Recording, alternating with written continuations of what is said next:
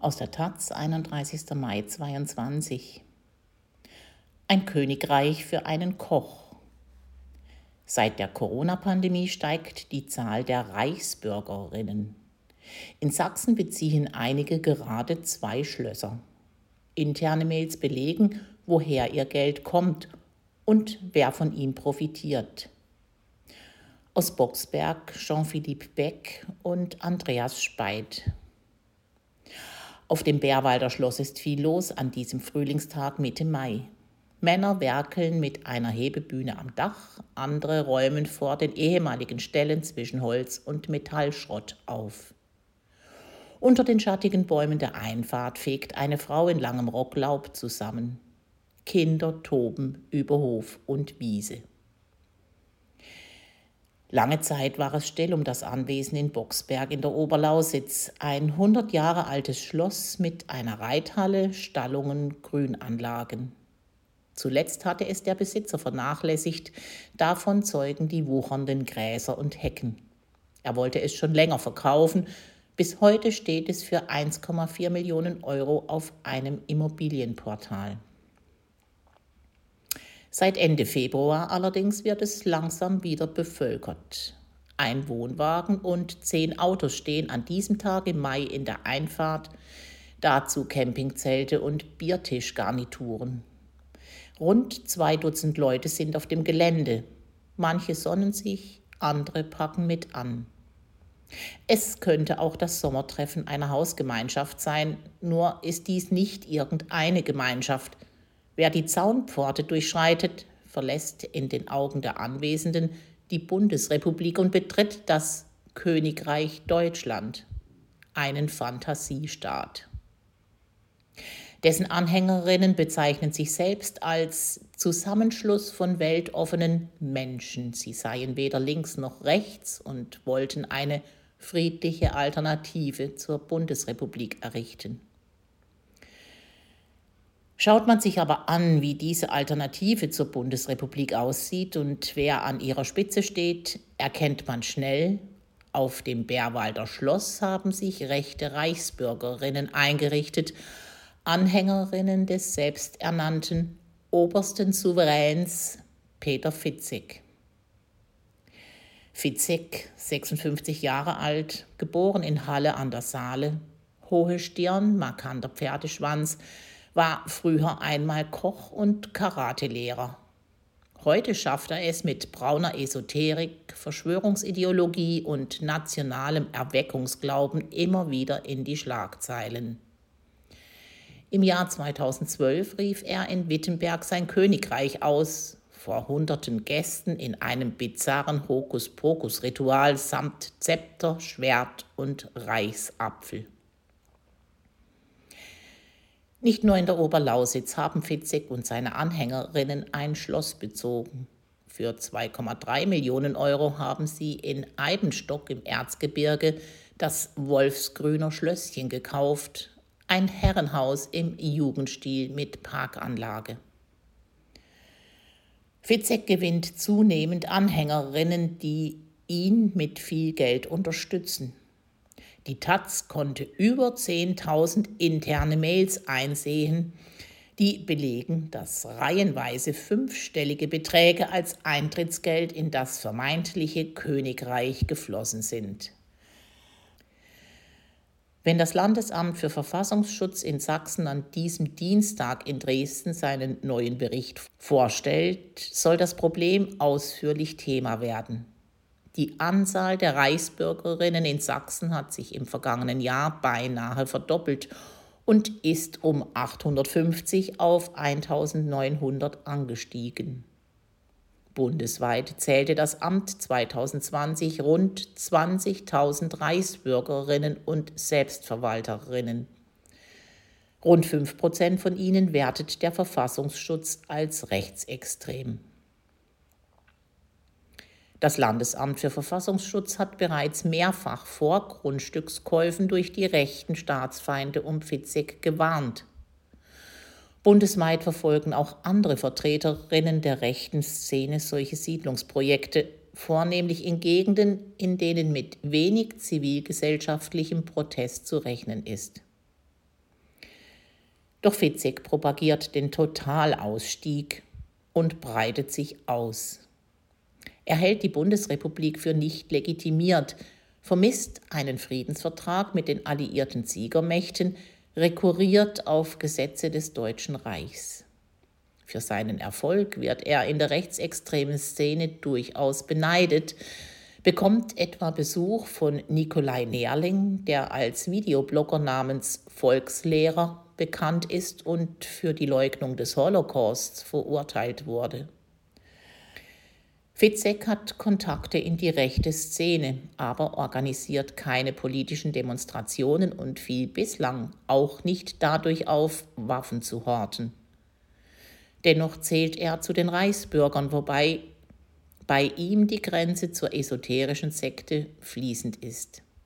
Er beansprucht Fähigkeiten zur Geistheilung und gibt sich selbst gern den messianischen Namenszusatz Menschensohn. Der Verfassungsschutz Sachsen-Anhalt beobachtet ihn.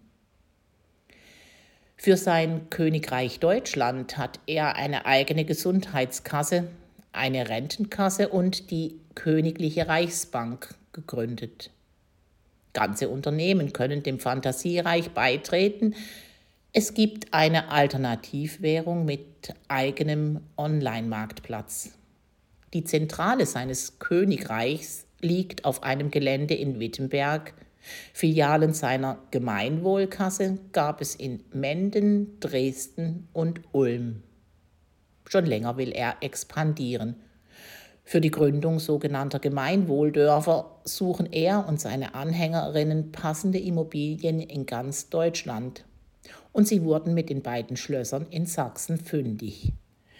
Mit all dem zieht Fitzek Menschen in seinen Bann.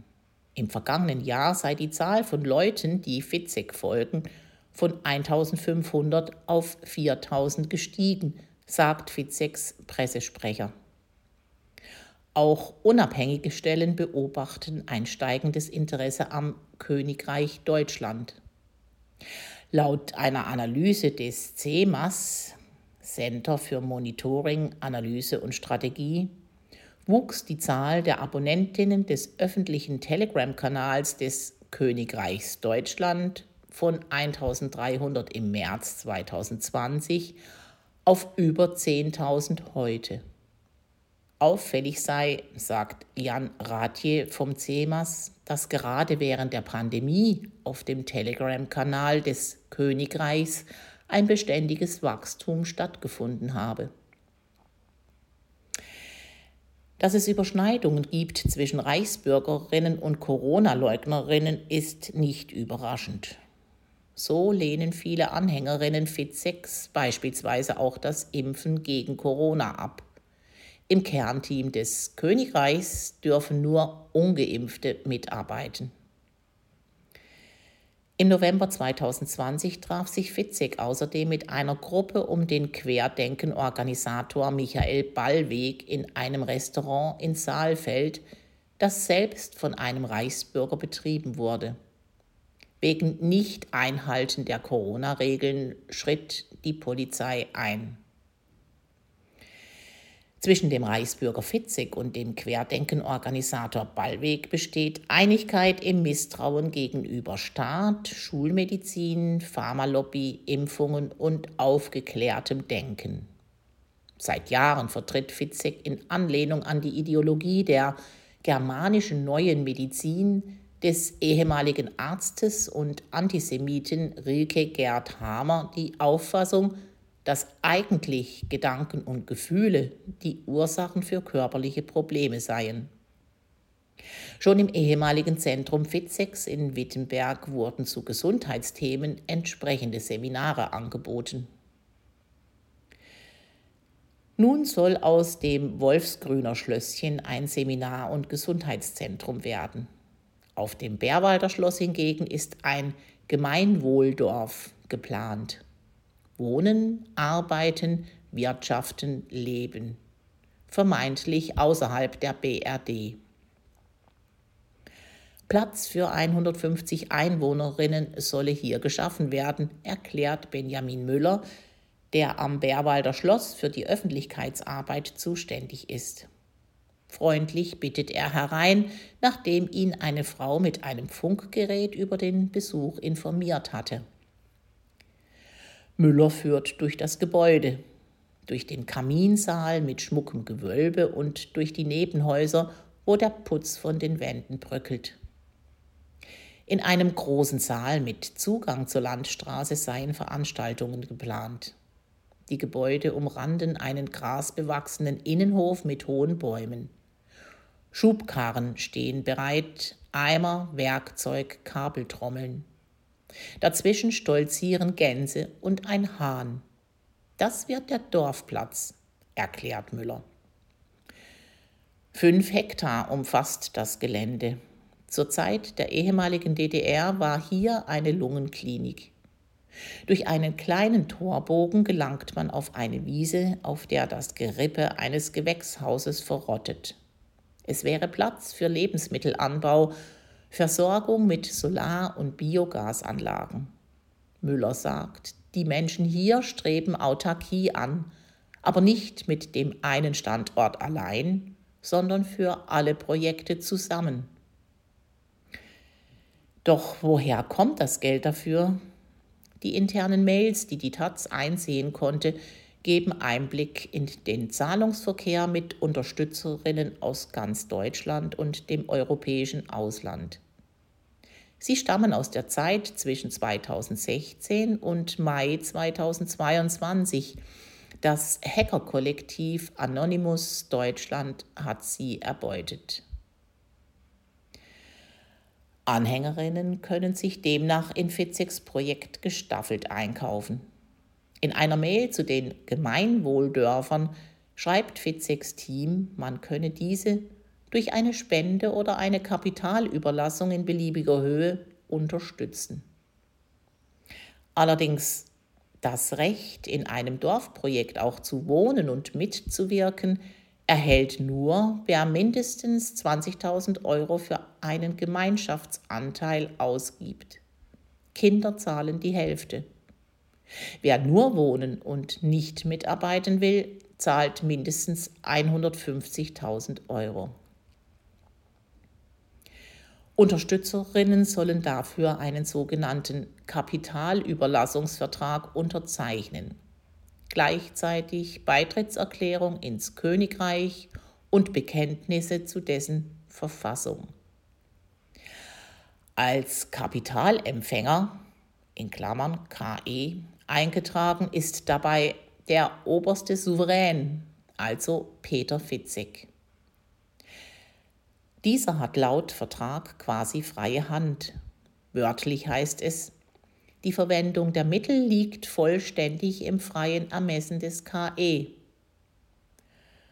Ohnehin, der Hauptzweck der Kapitalüberlassung besteht in erster Linie in der Unterstützung der Ziele des KE. Der Geldgeber kann Rückzahlungen erhalten, nimmt aber im Zweifel den Totalverlust der Eurogelder in Kauf. Nach zahlreichen Strafverfahren weiß Fitzek, wie er agieren muss, um rechtlich sicher zu sein. Das wird in einer Mail an den Verkäufer des Wolfsgrüner Schlösschens im Erzgebirge deutlich, die Ende Dezember 2021 aus einem von Fitzeks persönlichen Postfächern gesendet wurde. Es geht um die Frage, wie die große Kaufsumme für das Schlösschen auf dem Konto des Verkäufers landen kann.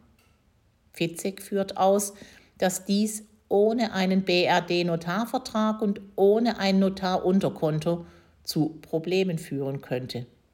Geldwäsche-Verdachtsfall, unerlaubtes Einlagengeschäft, Konto dicht, Geld festgesetzt. Ich habe all das schon erlebt, heißt es in der Mail.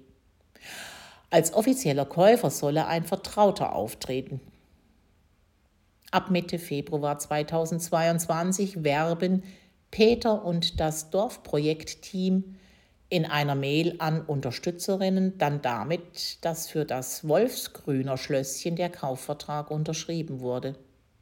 Interessierte sollen ihr Geld direkt an den Verkäufer überweisen.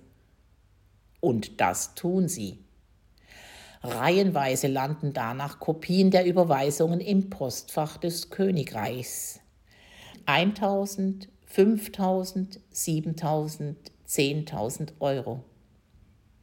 Ein Mann schickt einen Beleg von einer österreichischen Bank über 45.000 Euro.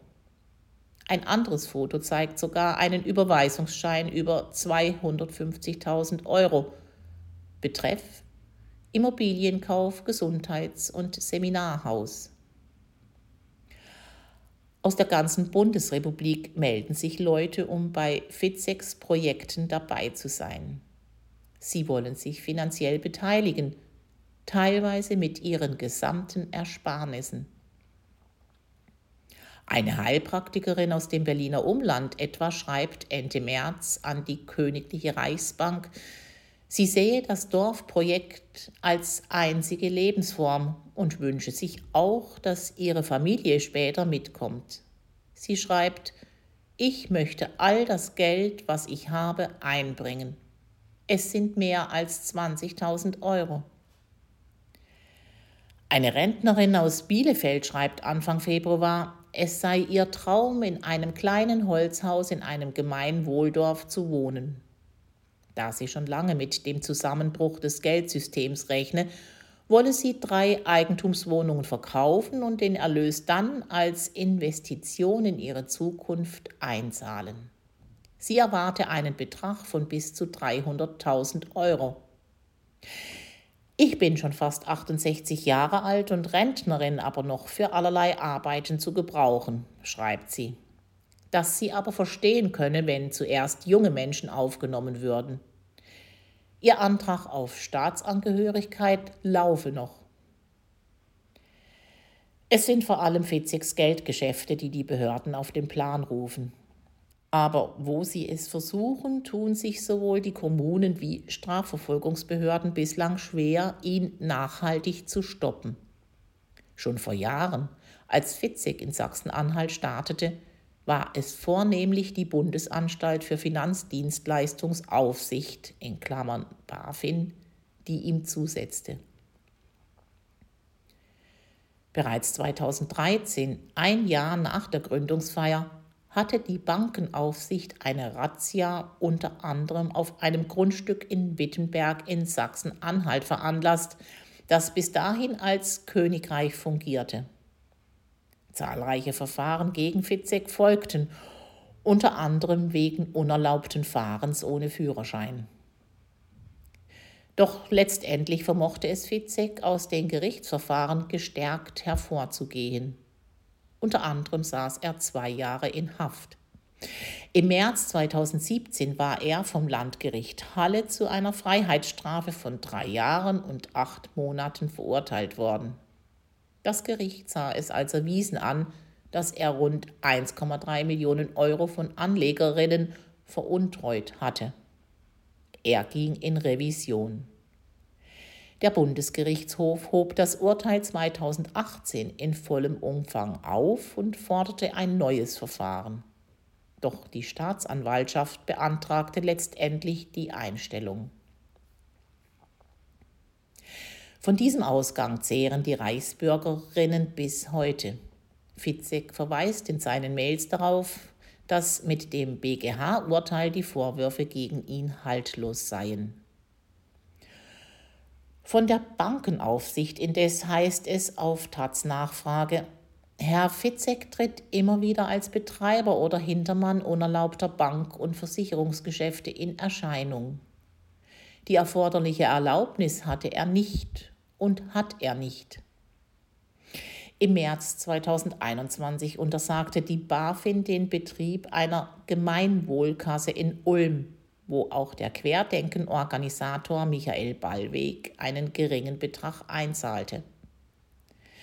Zuletzt musste im August 2021 ein Bäckermeister aufhören, aus einer Filiale in Dresden für Fitzek Bankgeschäfte zu betreiben. Andere Behörden setzen auf Appelle und Warnungen.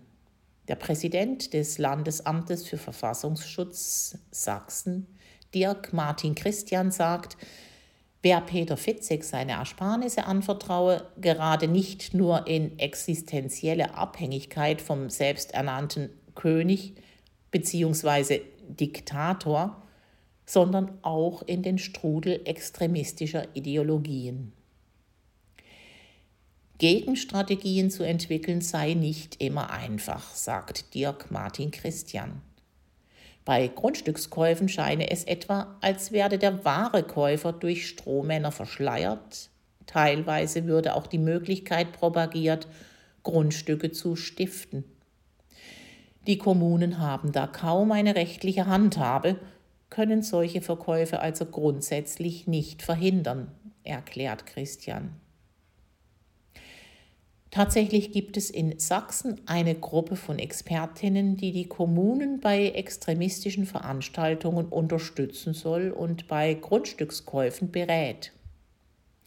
Dazu gehören Expertinnen für Versammlungsrecht, Baurecht, Naturschutzrecht, vom Verfassungsschutz und dem Landeskriminalamt.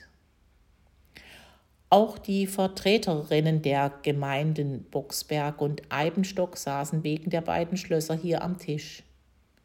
Sie hätten womöglich ein Vorkaufsrecht gehabt. Doch Denkmalschutz hin oder her, mehrere Millionen für renovierungsbedürftige Schlösser ausgeben, ohne sie wirklich nutzen zu wollen, das wollte und konnte sich keine öffentliche Stelle leisten. Reichsbürger und Selbstverwalter. Was sind Reichsbürger? Unter den Oberbegriff fallen Reichsbürgerinnen, Selbstverwalterinnen und Souveränistinnen. Sie eint die Idee, die Bundesrepublik sei kein legitimer Staat. Sie lehnen Rundfunkgebühren ab, wollen autark leben oder rufen Fantasiestaaten aus. Wie viele gibt es? Der Verfassungsschutz zählte 2020 bundesweit rund 20.000 Reichsbürgerinnen, hält aber nur einen Teil davon für rechtsextrem. In Sachsen stieg die Zahl im vergangenen Jahr um 850 auf 1900 an. Wie gefährlich sind sie? Viele hängen antisemitischen Verschwörungserzählungen an. Manche haben eine Affinität zu Waffen. Staatliche Maßnahmen sind für sie ein Eingriff in ihre Souveränität. Mehrfach kam es zum Schusswechsel mit der Polizei. Seit 2016 wurden Reichsbürgerinnen 880 Waffenerlaubnisse entzogen. Peter Fitzek und seine Anhänger sind bislang nicht mit Waffenaffinität aufgefallen. Sie haben eine esoterische und verschönerungsideologische Ausrichtung.